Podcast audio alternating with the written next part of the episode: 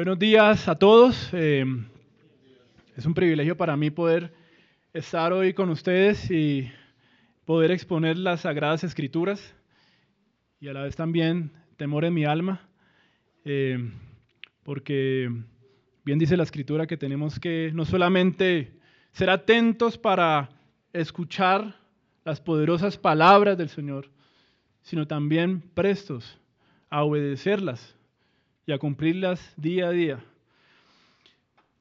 El día de hoy, mis hermanos, vamos a empezar una serie acerca de la primera carta del apóstol Juan. Nos adentramos a una carta bastante interesante, escrita por un apóstol ya en edad avanzada. Y precisamente él no necesita en esta ocasión presentarse. Ya sus primeros eh, si, las primeras personas que estaban aquí leyendo estas palabras sabían muy bien quién era Juan. Juan en esta carta les trata a sus lectores como queridos hijitos míos. De una manera tierna, él trata con su iglesia. Pero esta ternura no deja a un lado ese carácter con autoridad para también exhortar a la iglesia y advertir a la iglesia acerca de unas falsas enseñanzas que se están levantando por parte de algunas personas. Tanto que siguiendo el ejemplo de nuestro Señor Jesucristo, que recordemos en los evangelios cuando el Señor hablaba contra esos falsos maestros, lo hacía con autoridad, siendo Él el creador de todas las cosas pero cuando se dirigía a su amada iglesia lo hacía con tal cariño y amor. Aquí el apóstol Juan, vamos a ver más adelante, que él no teme al llamar a los falsos maestros como mentirosos, aún anticristos. Primera de Juan capítulo 2, versículo 18. Y aún él no teme en explicar ese contraste que hay entre los hijos de Dios y los hijos del diablo. Esto lo veremos en el capítulo 3, versículo 10. Esta primera epístola de Juan fue escrita en Éfeso alrededor del año 90 después de Cristo. Al igual que con el apóstol Pablo, esta región, Éfeso, por algún tiempo fue el centro de operaciones evangelísticas del apóstol Juan antes de que él fuera desterrado a la isla de Patmos. Esta probablemente fue una circular que tenía que rondar por toda esta zona de Asia Menor, en zonas como Esmirna y Pérgamo. En cuanto a los primeros lectores de esta carta, cabe notar que esta no era como tal una plantación nueva, sino que estas personas, en su mayoría, no eran recién convertidos. Muchas de estas personas tenían ya tiempo en el Evangelio, esto se expone en el capítulo 2, versículo 24, y en el capítulo 3, versículo 11. La intención principal del apóstol Juan, usted la puede encontrar en el capítulo 5, versículo 13. Vamos a ver cada vez que recorramos esta epístola diferentes propósitos. Pero todo esto apunta, como dice el versículo 13, estas cosas os he escrito a vosotros que creéis en el nombre del Hijo de Dios, para que sepáis que tenéis vida eterna y para que creáis en el nombre del Hijo de Dios.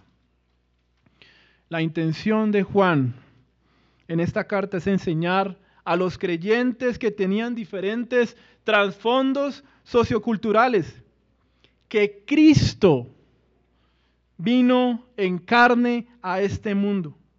Que Jesús efectivamente es el Cristo, el Hijo de Dios, y que solo en Él está la vida eterna.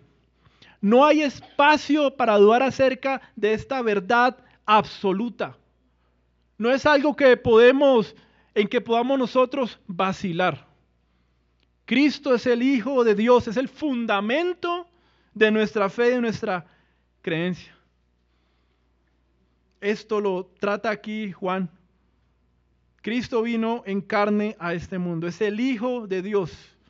Y todo esto lo va a venir desarrollando en medio de un contexto, como, como dije inicialmente, de falsas enseñanzas. en medio de un contexto en donde se llama también a procurar el amor entre los hermanos, a tener comunión con Dios, que es efectivamente la luz, y que también se nos exhorta a tener un conocimiento correcto acerca de la identidad de Jesucristo. Si usted ve los primeros versículos de esta carta, es una introducción que hace el apóstol y arroja luz acerca de la problemática que estaba pasando la iglesia o los problemas que estaba enfrentando en aquel momento referente a cuestionamientos sobre la persona de Cristo y su esencia como tal. En estos momentos el Evangelio se estaba expandiendo por todo lugar. Mis hermanos, era un mensaje y es un mensaje que era nuevo para algunas personas, para muchos oyentes, que estaba trayendo en ese momento personas de diferentes lugares, de diferentes culturas, de diferentes credos, de diferentes pensamientos. Era un mensaje que chocaba inevitablemente con posturas humanistas filosóficas y chocaba con aquellas religiones politeístas, es decir, tenían a más de un Dios a quien acudir. ¿Y por qué chocaba? Porque evidentemente este mensaje declaraba a un único Dios verdadero. Y como dije, a una verdad absoluta, en donde no había opción a añadirle cosas o quitarle otras. Este era un mensaje divino. Ahora, había algo que estaba ocurriendo precisamente en esta zona de Asia Menor en donde la iglesia estaba creciendo. Estaban llegando algunas personas con pensamientos gnósticos. Más, más adelante voy a hablar acerca de esto. Pero básicamente estaban mezclando esa creencia con la que venían con la fe, con el Evangelio. Estas personas con estas convicciones no solo estaban alimentando esto en su mente, sino que también estaban enseñando a otros. Estaban pretendiendo engañar a otros. Básicamente, este gnosticismo cristiano, en resumen, afirmaba que la carne como tal es la mala, es decir, el cuerpo es malo, el espíritu es bueno, solo existe como tal una realidad espiritual en cual el hombre se debe de enfocar. Según estas personas, no, no, había podido ser posible que Cristo hubiera venido en carne, pues el cuerpo es malo. Ellos no podían lidiar con la idea de que el Creador, lleno de toda sabiduría, lleno de toda santidad, pudiese haber visitado este mundo con un cuerpo semejante al nuestro. Estas personas creían y enseñaban que Cristo había venido como una especie de fantasma que parecía tener un cuerpo físico, quizá por medio de milagros. Y dentro de estas mismas personas, otros decían que Jesús sí tenía un cuerpo, pero era hecho una materia especial. Otros también creían que Cristo había venido sobre Jesús en su bautismo y que se había apartado de él antes de su muerte. Estas ideas fueron producidas por un hereje llamado Cerinto. Quizá algunos de ustedes han leído acerca de este personaje, del cual Juan está atacando. Y dice un relato interesante, según Policarpo, discípulo de Juan. Dice, hay, algunos, hay también algunos que oyeron de él, que Juan el discípulo del Señor, al ir a bañarse en Éfeso y al darse cuenta de que Cerinto estaba en el interior, salió corriendo de la casa de baños públicos sin bañarse y, exclamó, huyamos, no sea que el edificio se derrumbe, porque Cerinto, el enemigo de la verdad, está adentro. Realmente no hay, ningún tipo de tolerancia con estas cosas. Hoy día, a pesar de que han pasado muchos años, algunos siguen creyendo estas cosas y han establecido religiones conforme a esto. Aquí en Bogotá hay una zona, hay un barrio donde hay una casa que enseña gnosticismo cristiano. Esto no solamente quedó allí, aún hoy día se ven este tipo de pensamientos o posturas. Herejías destructivas que en ese momento se estaban levantando aún dentro de la iglesia. Y es que mi hermano, hago un paréntesis. La iglesia no puede creer cualquier cosa acerca de la persona de Cristo. Sabemos muy bien que podemos tener ciertas diferencias secundarias entre denominaciones cristianas, pero hay una de las cosas que no se puede diferenciar entre nosotros y es la creencia acerca de quién es Cristo. ¿Quién es Jesucristo? En eso no puede haber sombra de variación, no puede haber algún tipo de excusa, porque este es el conocimiento que afecta a nuestra alma y el destino de nuestra vida. este pensamiento que les estoy mencionando, este, esta herejía acerca de la persona de Cristo, estaba produciendo también en estas personas una falsa idea acerca del pecado y de la ley. Esto lo vamos a ver en ocho días. Esta falsa doctrina condujo a que algunos profesantes abrazaran el libertinaje.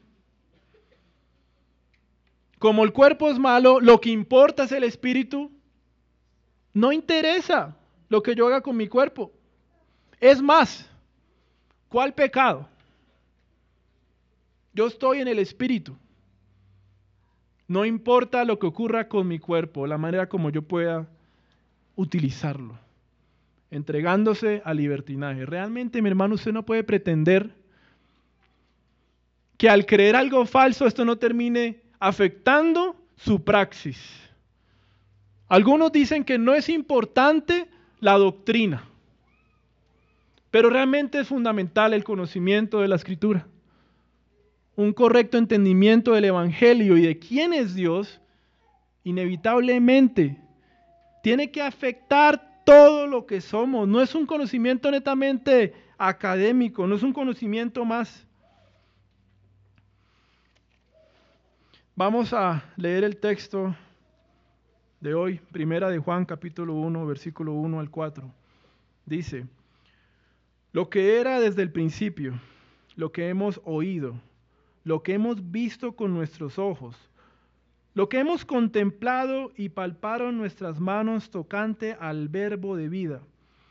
Porque la vida fue manifestada y la hemos visto, y testificamos y os anunciamos la vida eterna, la cual estaba con el Padre y se nos manifestó.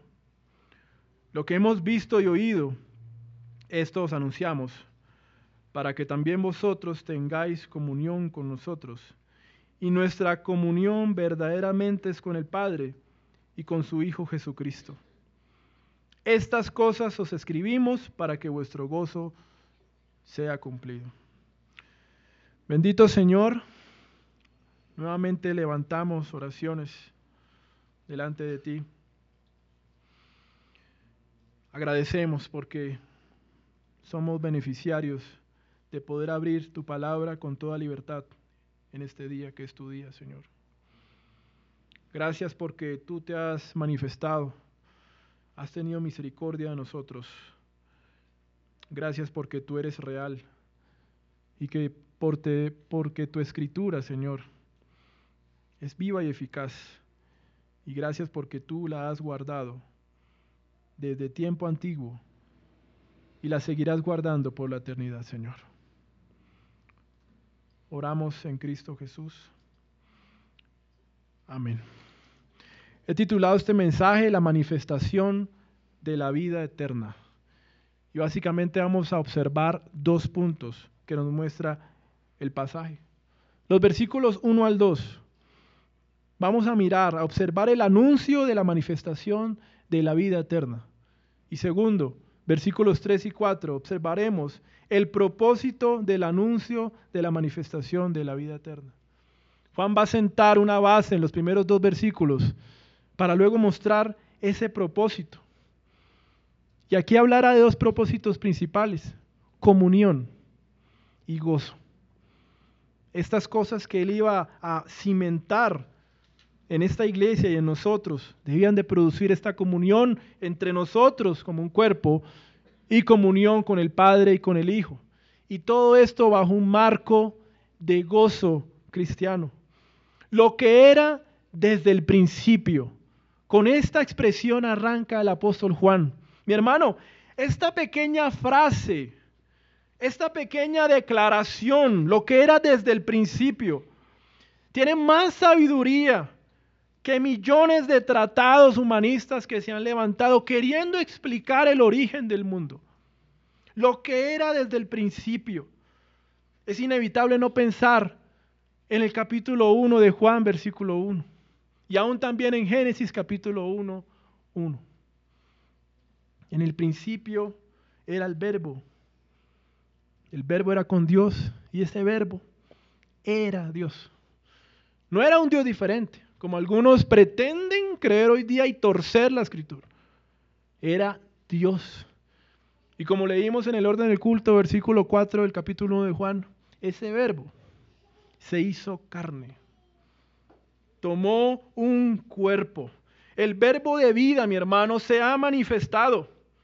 Quien era desde el principio la palabra creadora, quien controla las manecillas del reloj, quien determina el segundo exacto del nacimiento de un nuevo ser viviente, quien determina y conoce el último suspiro antes de morir de todo hombre, quien en estos momentos está controlando los planetas para que no vengan y nos destruyan, quien en estos momentos está controlando todos sus órganos para que funcionen de una manera perfecta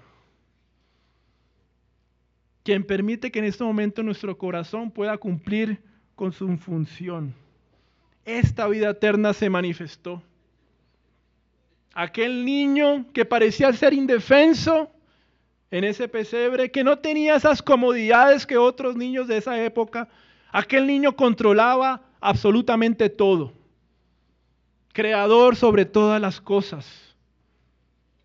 Sobre todo, mi hermano, el ser divino quien desde antes de la fundación del mundo decidió visitarnos. Visitar a un mundo que de manera libre había levantado su brazo en rebelión contra el cielo. Un mundo que había decidido hacerse sus propias reglas. Un mundo que se había creído sabio en su propia opinión, rumbo al infierno, sin ningún tipo de esperanza en sí mismo. La vida eterna que estaba con el Padre nos visitó. Este verbo, la palabra creadora que estaba con el Padre, tomó un cuerpo.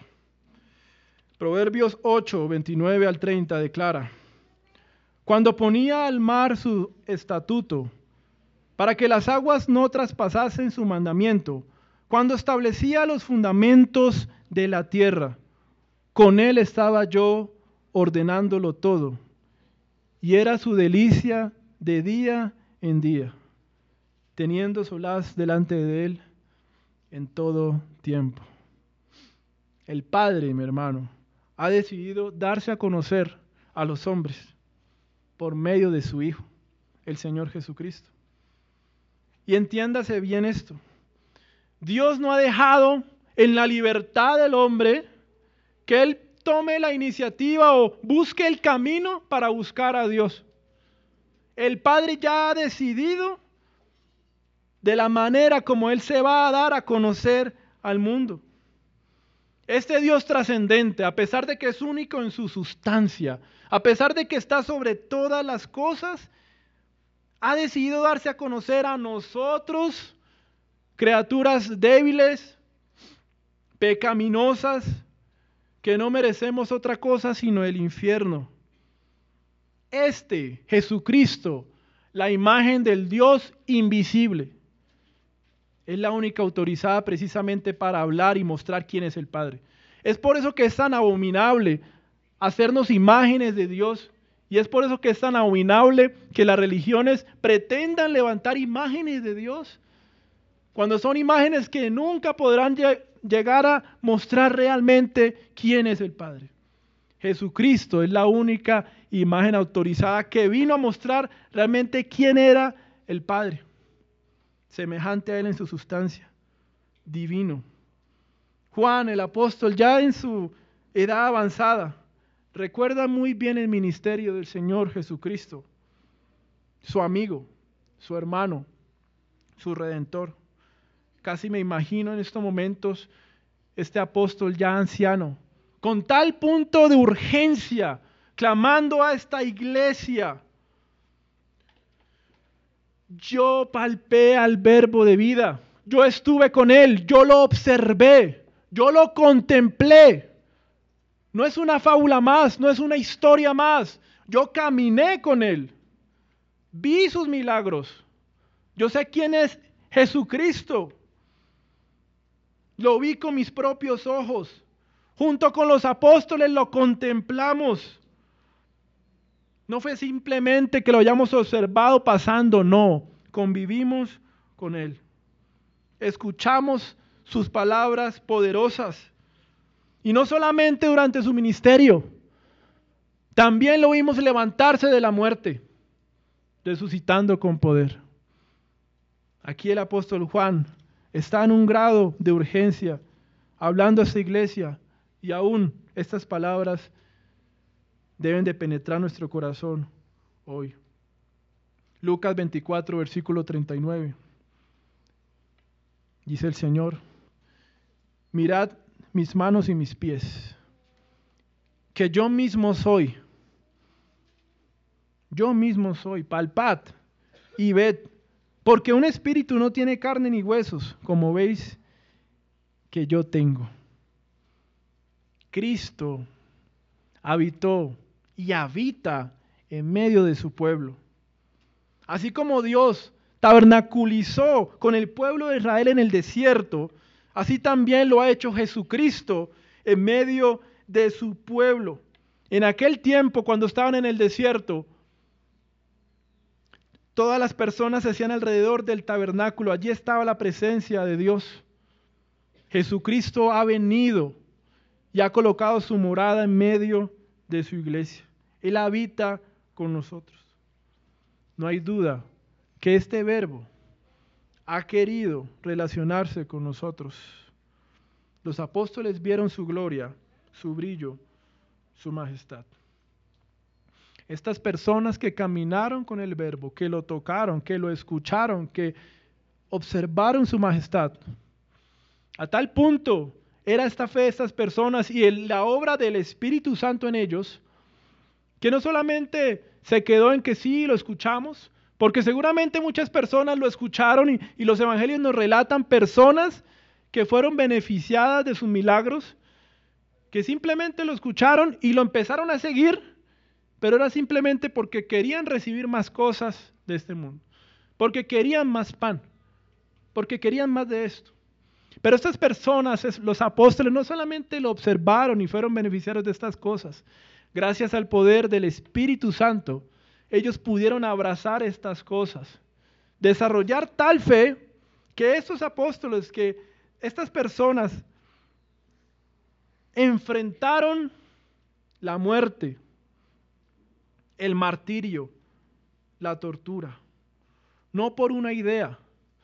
Es realmente difícil encontrar una persona que esté dispuesta a entregar su vida por una mentira aún sabiendo que lo es.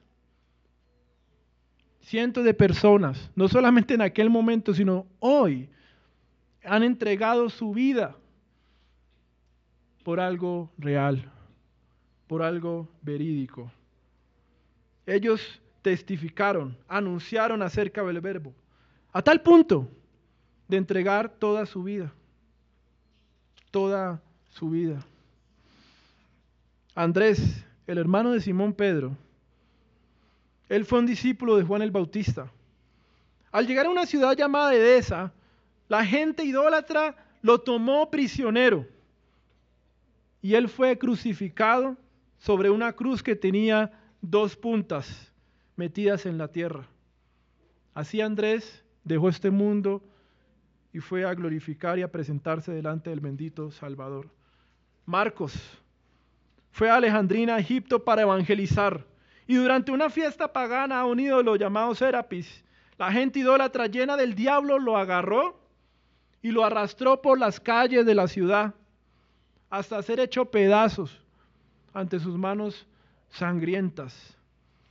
De esta manera Marcos terminó su carrera aquí para ser llevado al cielo para recibir su galardón. Y así pudiéramos seguir mencionando muchos testimonios de mártires que llegaron a tal punto debido a esta convicción acerca del verbo de vida, acerca de esa vida eterna que se había manifestado. ¿Alguna vez se ha puesto a meditar, a pensar? ¿Alguna vez en medio de esos afanes, debido a nuestra vida laboral y muchas otras cosas, alguna vez nos hemos sentado a meditar en la encarnación del Dios verdadero? Esto no debe ser un conocimiento más. Sí, ya aprendí acerca de la encarnación de Dios. Ya, fue una materia más. Ya pasé eso. Eso es algo que la iglesia debería meditar de tiempo en tiempo. ¿Alguna vez se ha puesto a pensar en todo lo que esto implica? ¿Por qué Dios se hizo hombre para salvar a hombres malos como nosotros? Y no solo que tomara un cuerpo, sino que padeciera en su cuerpo por nosotros. Jesucristo, la imagen de este Dios invisible, padeció siendo tentado en todo. En la cruz se nos dice que Él fue abandonado por su Padre. En aquella cruz, en aquella cruz, nuestro Señor tomó en sí mismo y cargó con los pecados de millones de personas de todas las épocas. Y esto se había determinado desde antes de la fundación del mundo. Dice la palabra en Gálatas 3:13, Cristo nos redimió de la maldición de la ley, hecho por nosotros maldición, porque está escrito, maldito todo el que es colgado de un madero. Filipenses 2, versículo 7, nos dice que nuestro Señor se despojó a sí mismo, tomando forma de siervo, hecho semejante a los hombres, y estando en esta condición se humilló a sí mismo, haciendo obediente hasta la muerte y muerte de cruz. Nuestro Señor caminó con gente indigna. El creador de la ley se sujetó a la ley, obedeciéndola perfectamente. Él se humilló al, al tomar forma de hombre. Y aún en este estado de humillación, murió en la cruz de una manera cruel. Muchas personas pudieron tener acceso al Señor Jesucristo. Muchos pudieron sentarse una tarde a escucharle en las plazas y en los montes. Muchos comieron de su mano. Jesucristo, quien Juan, quien Juan llama como la vida eterna que estaba con el Padre, fue quien tendió su mano a una prostituta a, a punto de ser lapidada por los fariseos. La palabra de vida, Jesucristo, se sentó a comer con pecadores como saqueo, a pesar de los juzgamientos de los fariseos y legalistas. Al tocarle, la mujer del flujo de sangre fue sanada. La mujer samaritana escuchó de sus labios las poderosas palabras que dijo el Señor mas el que bebiere del agua que yo le daré, no tendrá sed jamás, sino que el agua que yo le daré será en él una fuente de agua que salte para vida eterna. Juan capítulo 4, versículo 14. ¿Por qué te hiciste como nosotros? ¿Por qué tomaste un cuerpo? Ya desde el Antiguo Testamento se evidenciaba que el Dios eterno visitaría a este mundo. Miqueas capítulo 5 versículo 2, el profeta predijo el lugar del nacimiento del Mesías. Y tú, oh Belén, amada Efrata, tú eres pequeña respecto de las principales de Judá, pero de ti te vendrá el que ha de ser dominador de Israel, el cual fue engendrado desde el principio, desde los días de la eternidad.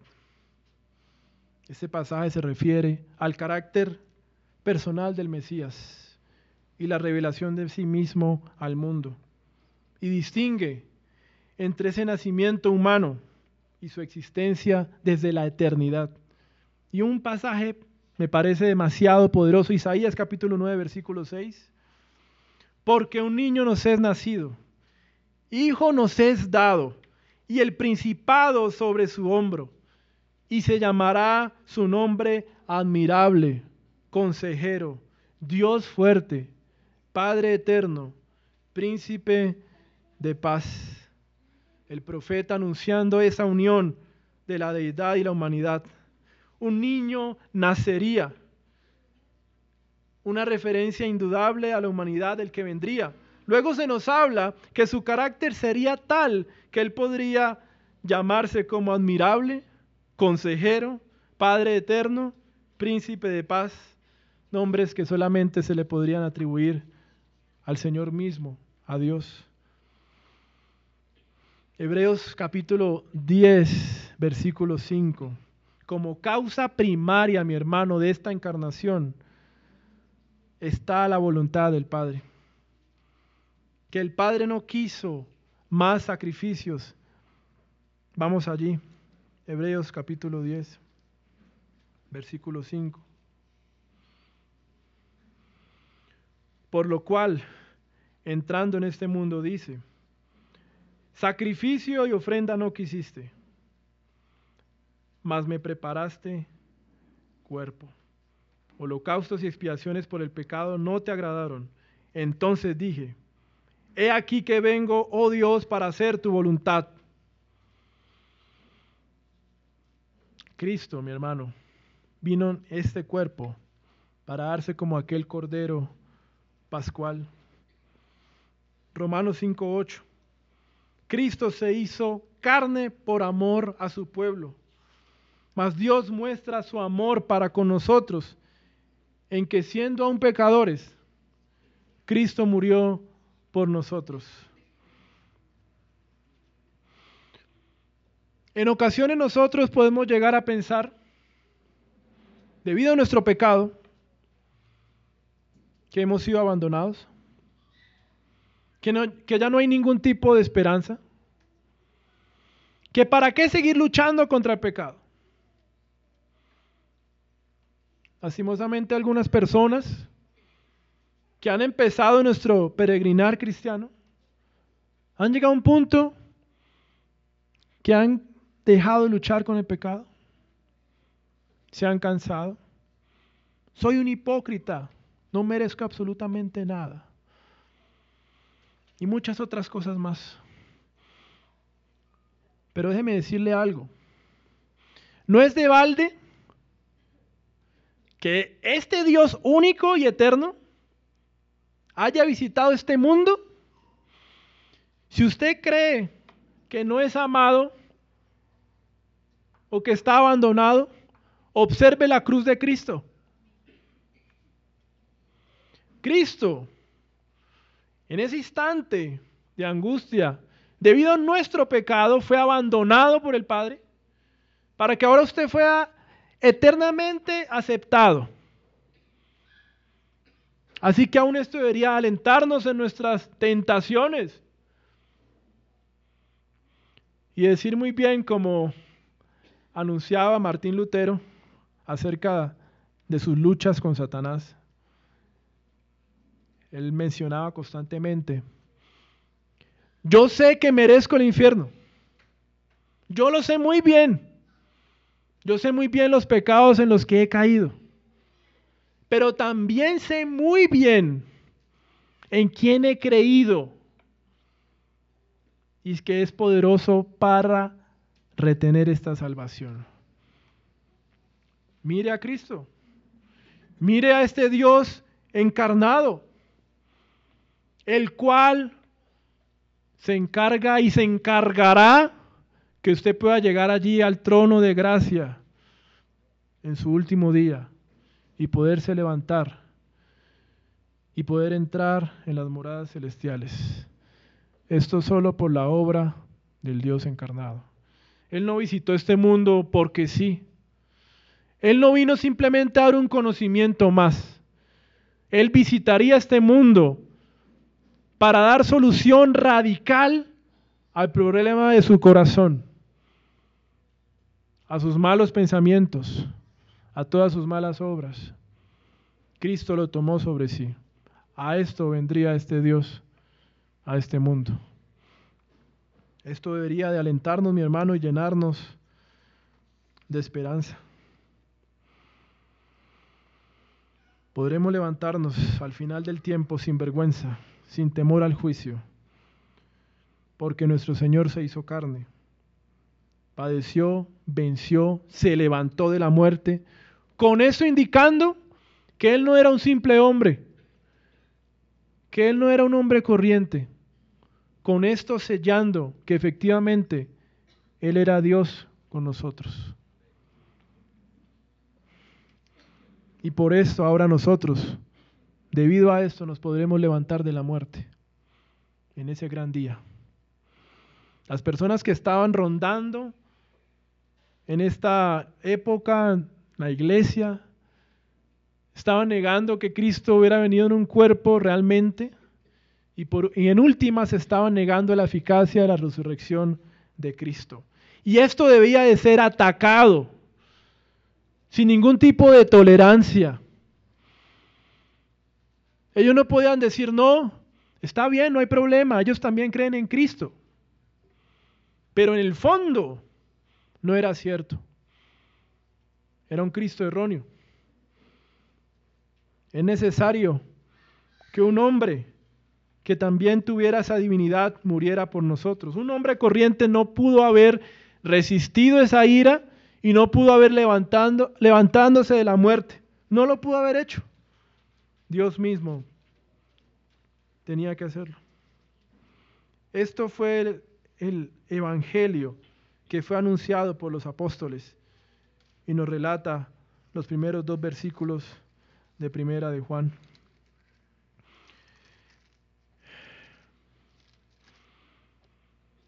Ahora, pasemos a los siguientes versículos. Versículo 3 y 4. Lo que hemos visto y oído, esto os anunciamos, para que también vosotros tengáis comunión con nosotros. Y nuestra comunión verdaderamente es con el Padre y con su Hijo Jesucristo.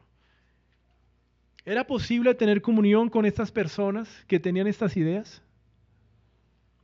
¿Era posible sentarse en un mismo lugar como estamos aquí en estos momentos? ¿Estrecharse las manos? ¿Era posible todos poder tener tal comunión? Cuando algunos puedan estar almacenando en su cabeza que Cristo efectivamente no ha venido con un cuerpo. ¿Es posible tener tal comunión? ¿Acaso se puede pensar cualquier cosa acerca de la identidad de Jesucristo y aún así poder tener comunión con Él y con la iglesia? No, mi hermano. El mensaje del Evangelio es radical y no da opciones para estas cosas. No da opciones para que quitemos aquello que no podamos entender. El misterio de la encarnación, ¿Usted acaso puede creer totalmente esto sin tener ese don de la fe? Yo creo esto por la fe y la obra del Espíritu Santo. Que un Dios se haya encarnado. Los musulmanes hablan de nosotros y dicen que somos blasfemos porque ellos no pueden concebir a un Dios creador viniendo en un cuerpo. Por esta razón, nos llaman blasfemos. Pero ese es el misterio de la encarnación, que podríamos tomar horas y horas hablando acerca de esto. El versículo 3, mi hermano, nos habla del propósito del anuncio de la manifestación de la vida eterna que es Jesucristo. Para que también vosotros tengáis comunión con nosotros. Y explica Juan más esta declaración diciendo, y nuestra comunión verdaderamente es con el Padre y con su Hijo Jesucristo. Primer propósito entonces, que podamos tener comunión. Juan quiere que la iglesia, que nosotros que estamos aquí, Conozcamos esa base, esa centralidad del mensaje apostólico.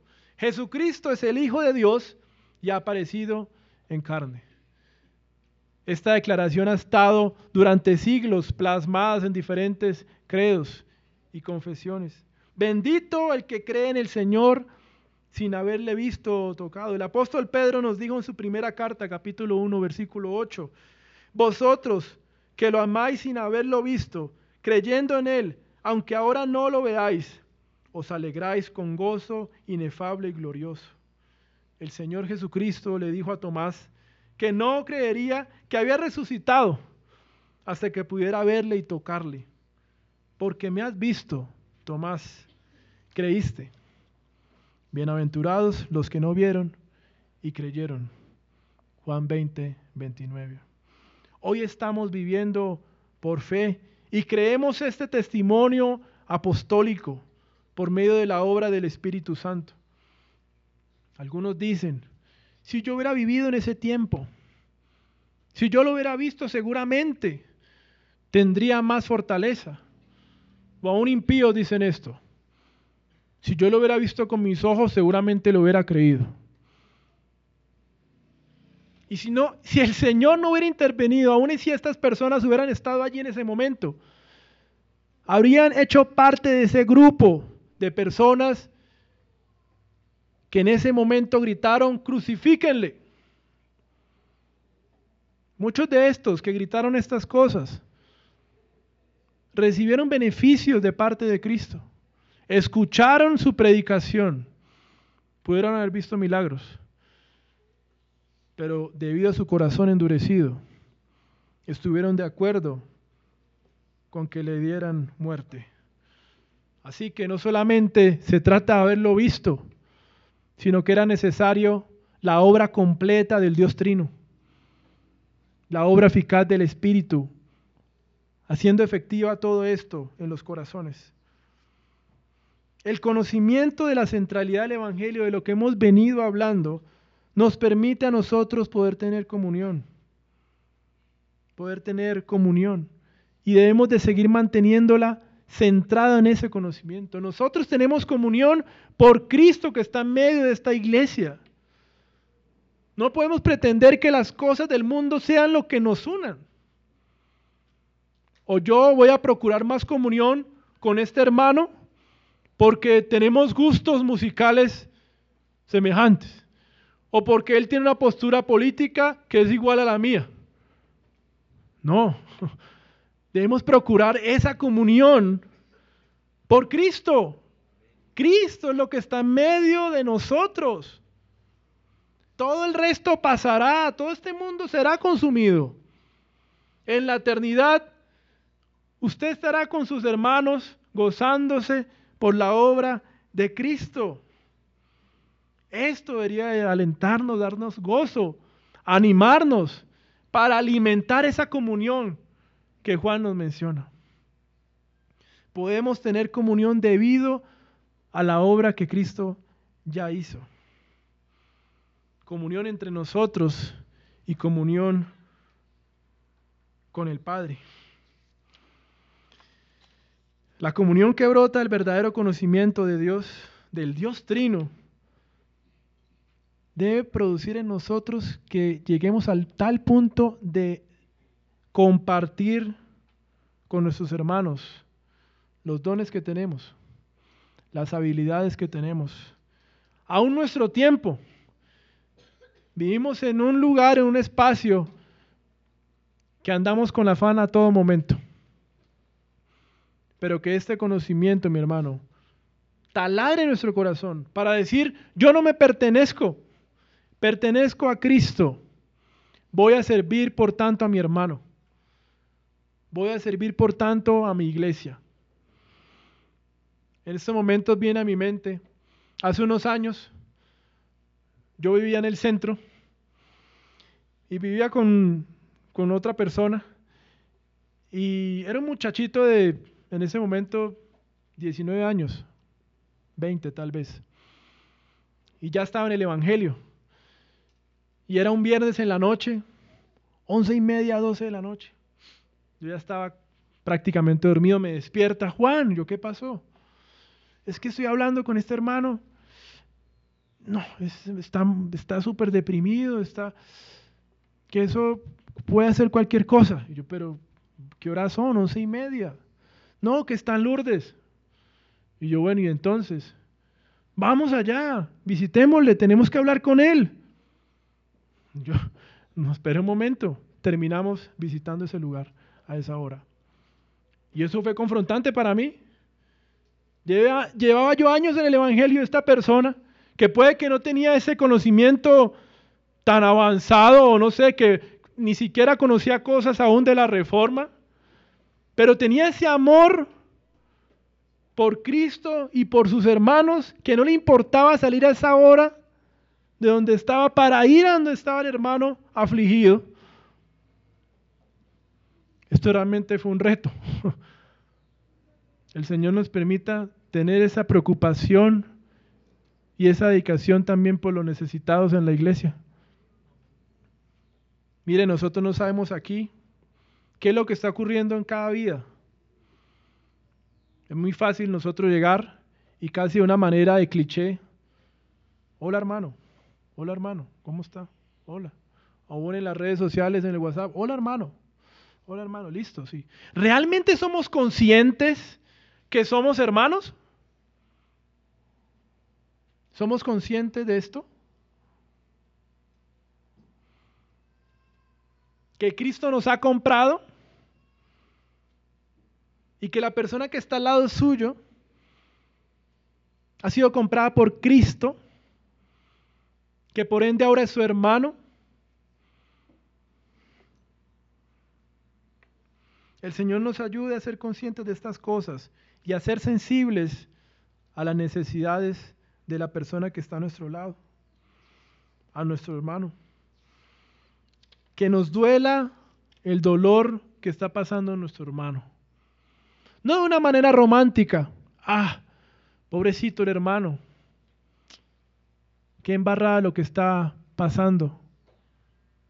Voy a orar por él.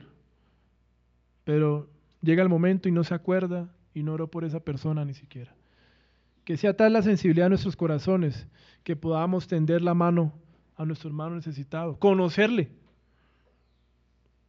¿Qué hace? Compartir experiencias cristianas. Esto es la comunión que debemos de tener. Y es lo que el apóstol nos exhorta. Y todo el Evangelio. No solamente desarrollar cierto tipo de actividades, sino también en medio de estos momentos aprovechar y compartir las palabras de Cristo. Orar unos por otros. Esto es comunión. Y ahora lo podemos hacer por la obra de Cristo. Hebreos 2, versículos 16 al 18. Porque ciertamente no socorrió a los ángeles, sino que socorrió a la descendencia de Abraham. Paréntesis. ¿Cuál es la descendencia de Abraham? Gálatas capítulo 3, versículo 7. Sabed por tanto que los que son de fe, estos son hijos de Abraham. Continúo, versículo 17 de Hebreos. Por lo cual debía ser en todo semejante a sus hermanos, para venir a ser misericordioso y fiel sumo sacerdote en lo que a Dios se refiere, para expiar los pecados del pueblo. Pues en cuanto él mismo padeció, siendo tentado, es poderoso para socorrer a los que son tentados. Cristo en el cuerpo recibió diferentes tipos de tentaciones. Por eso, como declara Hebreos, Él puede ser ese fiel sumo sacerdote al cual usted puede acudir a ese trono de gracia para encontrar ese oportuno socorro. Oremos para que el Señor siempre ponga esto en nuestra mente. Dios nos ha visitado. Él sabe de mis tentaciones. Él fue tentado. Él fue tentado. Puede compadecerse de mí. Puede ser misericordioso. Y nuevamente, si está luchando con un pecado, no se aleje. Humíllese. delante del Señor? Pensemos en esto. Estando nosotros muertos en delitos y pecados, Cristo nos miró con amor y con gracia. Ahora siendo nosotros justificados, ¿cree que Él lo va a abandonar a usted? Busque el trono de la gracia en medio de tu angustia. Él nos escucha. Podemos tener comunión con el Padre. Está presto a nuestras oraciones. Tú tienes en tus manos el tesoro que muchos no tienen. Muchos pueden tener diferentes cosas que el mundo les ofrece. Y a veces nosotros anhelamos estas cosas con nuestro corazón. Es que si yo tuviera lo que tiene el vecino, si yo tuviera lo que tiene el compañero de trabajo, seguramente sería feliz. Pensamos eso en nuestro pecado. Y no pensamos, yo tengo el tesoro en mi vida, la perla del gran precio. Y no se trata de que ahora nos volvamos de aquellos que dicen que no, no, es malo tener comodidades, es malo tener riquezas. No, no se trata de eso. Se trata de que en toda situación que estemos, tengamos presente que hemos sido receptores de lo más maravilloso, mi hermano. De lo más maravilloso. De lo que muchos en tiempo antiguo anhelaron ver con sus ojos la revelación del Hijo de Dios. Nosotros somos receptores de esta maravillosa bendición. Es un privilegio que nosotros podamos tener comunión con el Padre. Que nosotros en cualquier momento podamos dirigirnos a Él y que nuestras oraciones efectivamente sean escuchadas. Los impíos pretenden tener comunión con Dios. Y algunos levantan oraciones. Pero sus oraciones no pueden llegar porque están sin Cristo. Están en oscuridad. Muchos le están orando a un Dios desconocido que realmente tiene una diferente concepción, no tienen fe en su corazón. Ahora nosotros podemos orar con libertad. Hermanos, en tierras difíciles, me asombró el testimonio que dio nuestro hermano Luis Carlos acerca de que aún aquí en Colombia hay lugares que son tan peligrosos como lugares en África. O sea, ¿cómo es posible? Pero hay hermanos aún aquí que buscar espacios para levantar oraciones o estudiar realmente es algo bastante complicado. Nosotros podemos buscar a Dios, pero no lo hacemos. Tenemos en poco esa comunión que Él nos ha dado. De paso que sea un tiempo también para arrepentirnos. De que dejemos de mirar esas cosas que se van a quemar, de, de colocar nuestra confianza en esas cosas que para nada alimentan y de tenernos a mirar a Cristo y su Evangelio. Finalmente, versículo 4, estas cosas os escribimos para que vuestro gozo sea cumplido. El motivo del apóstol fue que la alegría de los creyentes fuera completa.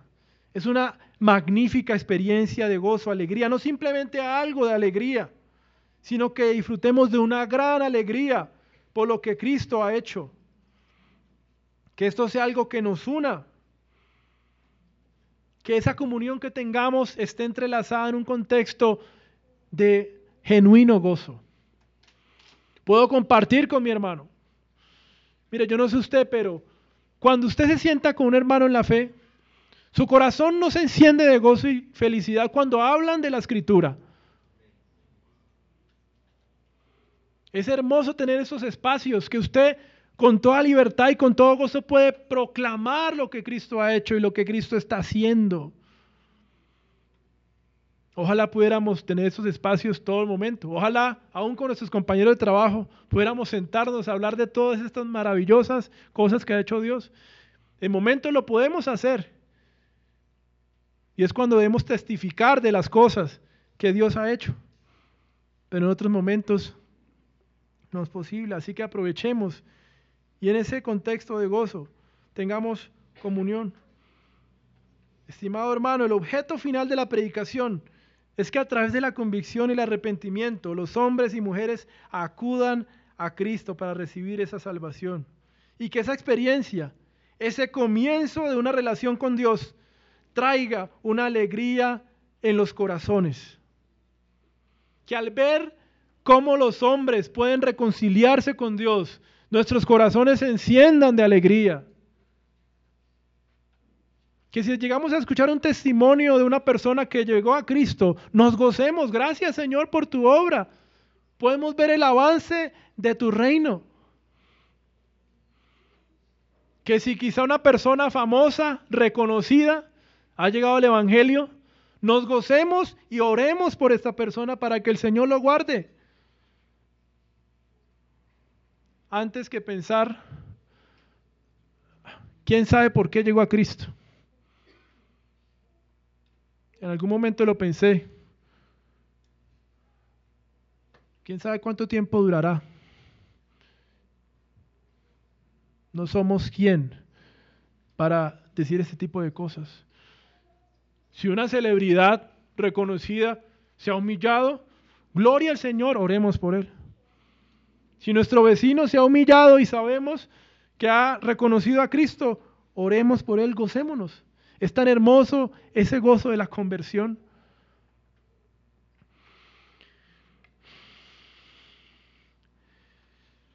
Dios sigue salvando aún a pesar de nuestras fallas. Y que esa alegría encienda nuestros corazones, tal como le sucedió a aquel eunuco etíope que experimentó un encuentro con Cristo con la ayuda de Felipe el Evangelista. Él no continuó ese largo viaje recordando qué gran predicador, qué elocuente había sido Felipe. No. Había gozo en, en, su corazón y empezó a escudriñar aún más. ¿Por qué? Porque había llegado a conocer a Cristo. El gozo más grande que pueda llenar el corazón del apóstol Juan y de aquellos que estaban con él era ver a los creyentes aumentar en gracia y conocimiento del Señor Jesucristo. Al apóstol Pablo, otro siervo del Señor, a no le importaba que lo engañasen, que lo persiguieran. Su objetivo era llevar más a Cristo, más personas a Cristo, sin importar lo que pudieran haber hecho con su vida. Su corazón se encendía a ver a Cristo en cada persona al extender esa imagen de Cristo en muchas personas, al ver cómo ese reino aumentaba. Que nuestros corazones salgan de ese enfriamiento y procuremos aún esa salvación de las personas. Y esto también trae a mi mente en el Evangelio de Juan, acerca de Juan el Bautista. Sabemos que Juan el Bautista en el principio de su ministerio, muchos le estaban siguiendo, muchos. Y en ese momento también muchos empezaron a seguir a Cristo. En el capítulo 3 de su Evangelio, versículo 29 al 30, dice, el que tiene la esposa es el esposo, dice Juan, mas el amigo del esposo que está a su lado y le oye, se goza grandemente de la voz del esposo. Así pues, este mi gozo está cumplido. Es necesario que Él crezca, pero que yo mengüe. ¿Qué tal? Un líder como Juan, los discípulos le están dando la espalda por seguir a Jesucristo. Si eso ocurre hoy con un líder, el líder puede sentir aún envidia ¿Cómo es posible que me dejaron de seguir? Juan el Bautista sabía muy bien y había recibido la revelación de quién era, esta persona a la cual muchos estaban siguiendo. Él sabe muy bien que su tarea era llevar más personas a este maestro, al único Dios verdadero. Y por eso él dice, eso es lo que tiene que ocurrir. que yo mengüe, pero que Él crezca. Y había gozo en su corazón. Y ese es el gozo que debe haber en nosotros. Para terminar, unas palabras para los que han recibido el don de la fe. Conocer que Dios efectivamente vino con un cuerpo, que nos visitó, debe producir en ti, mi hermano, confianza para vivir sin temor. Confianza también para acercarte, como mencioné anteriormente, al trono de la gracia. Si tú tienes a Cristo en tu corazón, tú no eres más un extraño o un ajeno, estás en la familia de Dios. El mayor privilegio que un hombre pudiera recibir, que no se puede comprar con todo el oro del mundo. Debe llenar de esperanza. El Creador me miró con agrado y se dio por mí, a pesar de como yo era y como soy, y como sigo siendo, porque seguiremos luchando con ese pecado hasta que podamos entrar a la presencia del Cordero. Y las personas que están aquí, que no han puesto aún la fe en Cristo, ¿qué va a hacer con este conocimiento? Al final del tiempo, usted va a estar delante de aquel Dios que es como fuego. Y allí estará este hombre, juez, Jesucristo, quien vino con un cuerpo. ¿Qué le dirá? Cristo visitó primeramente este mundo como un cordero a traer gracia y misericordia, pero vendrá por segunda vez como aquel rey que es. Y no habrá tiempo no habrá tiempo para ese arrepentimiento. Así que si aún usted está aquí sentado, si providencialmente usted ha venido aquí, o lleva tiempo aún visitando esta iglesia, y aún su corazón no ha sido quebrantado, aún hay tiempo para que se humille delante de Dios y no espere más. No diga más en su corazón, más adelante le busco. Voy a hacer primero esto en mi vida y más adelante voy a humillarme delante de Él. Voy a dedicarme más bien a mis negocios y en mi vejez le buscaré. El tiempo de salvación está presto. Y aún Cristo está extendiendo de su misericordia, aunque, aunque usted no lo merezca, por su pecado y su rebelión. La salvación está en Cristo. Vamos a orar.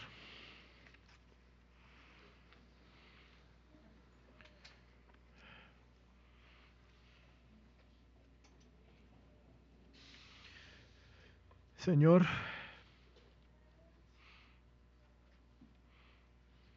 te pedimos perdón, primeramente, porque aún desconocemos muchas cosas acerca de ti. Te pedimos perdón porque aún nuestra visión acerca de tu, de tu evangelio, de lo que tú eres, aún es muy pobre. Te pedimos perdón porque no procuramos en muchas ocasiones esta comunión centrada en tu obra. Pero te damos gracias por lo que tú has hecho. Cordero Pascual tu sangre ha propiciado, ha quitado la ira del Padre, qué mayor don que este, que podamos buscarte y encontrar consuelo. Gracias por tu evangelio, por tu iglesia. Y ayúdanos, por favor, a vivir para tu gloria. Ayúdanos para que nuestra vida sea una alabanza para ti, Señor. Gracias porque te encarnaste, porque te despojaste a sí mismo. Gracias porque te has revelado y te has manifestado a nosotros. Gracias porque nos has dado vida eterna, porque en aquella gloriosa manifestación hemos encontrado la vida. Gracias porque no has permitido que sigamos un camino oscuro, sino que nos has mirado con agrado cuando aún no merecemos nada, Señor. Bendito sea tu nombre, Dios de Israel. Bendito es tu nombre, Dios soberano, autor de la salvación. y que esta semana, Señor, podamos humillarnos delante de ti a pesar de nuestros afanes y ocupaciones. Oramos en Cristo Jesús por tus méritos, Señor. Amén.